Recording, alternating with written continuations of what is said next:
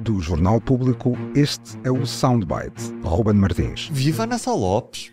Olá, Ruben, tudo bem? Hoje temos um som do Ministro da Economia, António Costa e Silva. Neste processo de reestruturação, basicamente o Estado vai injetar mais 160 milhões de euros num contrato que está umbilicalmente ligado à valorização da empresa, à sua rendibilidade e à recuperação parcial deste valor. Estas notícias são notícias felizes para a economia portuguesa, que é extremamente importante relevar aqui. Ana, eu quero saber se isto é mesmo um dia feliz, saber que o Estado vai injetar mais 160 milhões de euros numa empresa que foi vendida aos alemães da, da Mutares por um preço muito abaixo do valor do, dos ativos. Há dias felizes assim, é isso?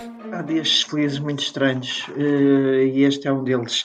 Obviamente o Ministro tem razão quando diz que a empresa é estratégica, nomeadamente para o norte do país, onde já a questão da refinaria da Galp foi complexa, o fim. O Ministro tem razão em querer salvar a empresa. Não, em, como quis salvar a empresa, e pronto, a situação foi muito complexa, teve a ver com a Isabel dos Santos e com os problemas daquela parte que foi arrestada, com os problemas judiciais de Isabel dos Santos, portanto foi uma situação complexa e acho que o governo fez bem. Agora, vai pagar, depois de já ter injetado 200 milhões, ainda vai pagar 160 milhões, isto é um escândalo, é um escândalo absoluto, total. Isto é, é impossível. Se a empresa é estratégica, se a empresa é estratégica, porquê é que não é nacionalizada como estão a pedir os sindicatos e o PCP, que eu tenho visto? Isto, aliás, lembra-me o que se pode passar com a TAP, quando o, o Primeiro-Ministro diz que não é o mais importante, não é o preço. Portanto, quase dá a ideia que pode dar de mão beijada, porque isto, a expressão mão beijada é, é do PCP, é o comunicado do PCP. Mas, de facto, não é dar, é pagar para ficar com ela. O Governo paga, já pagou, e vai pagar ainda mais, já pagou quase 200 milhões, vai pagar mais 160 milhões, isto vai acabar em 400 milhões, para que um fundo alemão que nós não sabemos exatamente o que é, que daqui a um ano pode, pode fechar a empresa. Como é que é possível defender, eh, e eu acho que é defensável, que a IFASEC é uma empresa estratégica para o, para o país, e é, nomeadamente a campo das energias renováveis, e tem 2 mil trabalhadores, que importa proteger, e é um centro de negócios importante no Norte,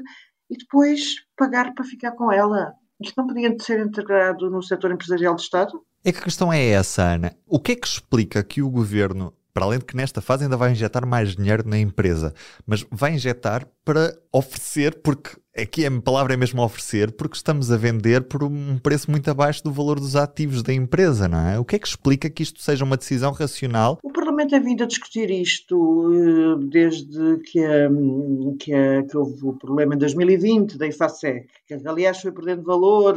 Aí eu acho que a Iniciativa Liberal está muito bem, como o PSD, a defenderem uma comissão de inquérito da IFASEC. É fundamental que se faça é fundamental perceber, uh, perceber o, modelo, é que nós não sabemos o modelo de negócio, nós não, não sabemos nada, nós não sabemos porque é que sabemos que houve uma nacionalização, este, este fundo já estava escolhido há algum tempo, uh, este fundo alemão, para ser. Eu não sabíamos agora era o dinheiro. Quando chegamos ao dinheiro, isto é a mesma coisa que eu resolver, resolver pegar na minha casa e oferecer-te a minha casa. Oh Ana, tu queres ver que é isto que o governo quer fazer com a TAP também? E se não fosse Marcelo Rebelo de Sousa, era mesmo isto que ia acontecer com a TAP?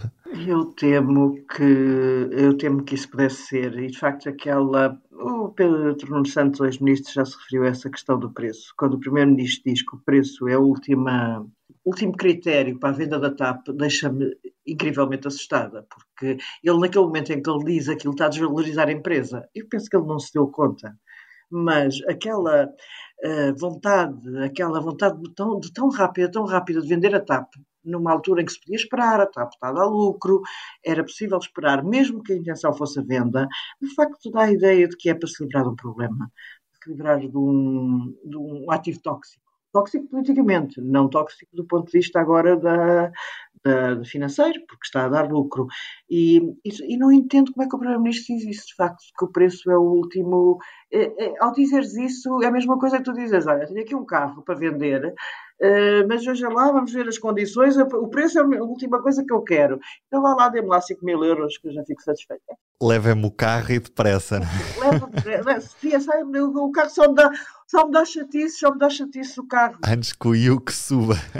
Antes que o Yuke suba, levem-me daqui e eu dou o carro. Olha, eu dou o carro. Isto, estou aqui a usar uma linguagem um bocadinho humorística para um assunto que é muito sério, que significa o dinheiro de todos nós. E o dinheiro que nós não só gastamos na TAP, como gastamos na Equacec, que ainda vamos gastar mais para oferecer ao fundo mão.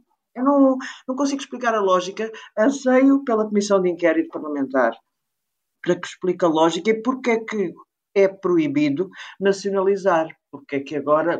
Nós sabemos que a Europa, a União Europeia, ilegalizou um bocadinho a social-democracia, que era uma coisa que havia nos anos 70, que há muitos anos atrás, que era os partidos sociais-democratas, que era o PS, o SPD na Alemanha, um, o, o Labour, o Partido Trabalhista, PSOE em Espanha, a própria União Europeia, como é uma união de Estados muito diversos entre si, teve que criar uma nova política e aí essa política de facto ilegaliza a social-democracia, o que é muito complexo. Eu não estou a falar que ilegaliza o comunismo, eu estou a dizer que é mesmo a social-democracia, que era a social-democracia tal como a conhecíamos nos anos 70, que hoje é considerada comunismo. É engraçado como é que as ideologias variam conforme as, eh, as épocas.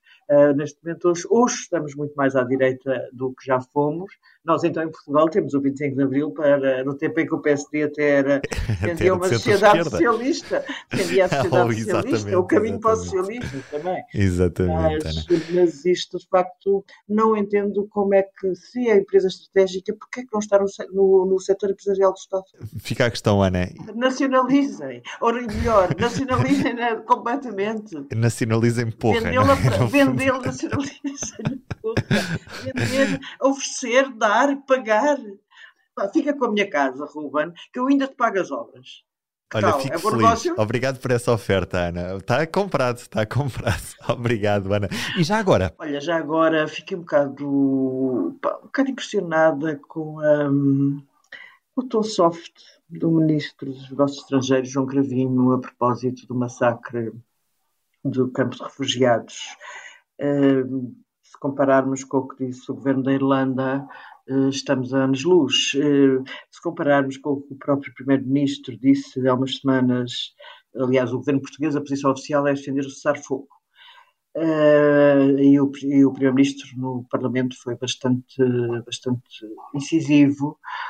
E, e o, o nosso Ministro dos Negócios Estrangeiros é de um, está a ser tão soft, tão soft a tratar esta questão que parece que tem medo de, de dizer qualquer coisa que o bastante vocal embaixador israelita eh, em Portugal, o Don Shapiro, uh, venha, venha, sei lá, dar-lhe na cabeça, parece que é o medo que ele tem, não sei. Uh, faz impressão, porque obviamente a posição oficial do nosso governo é pelo cessar-fogo.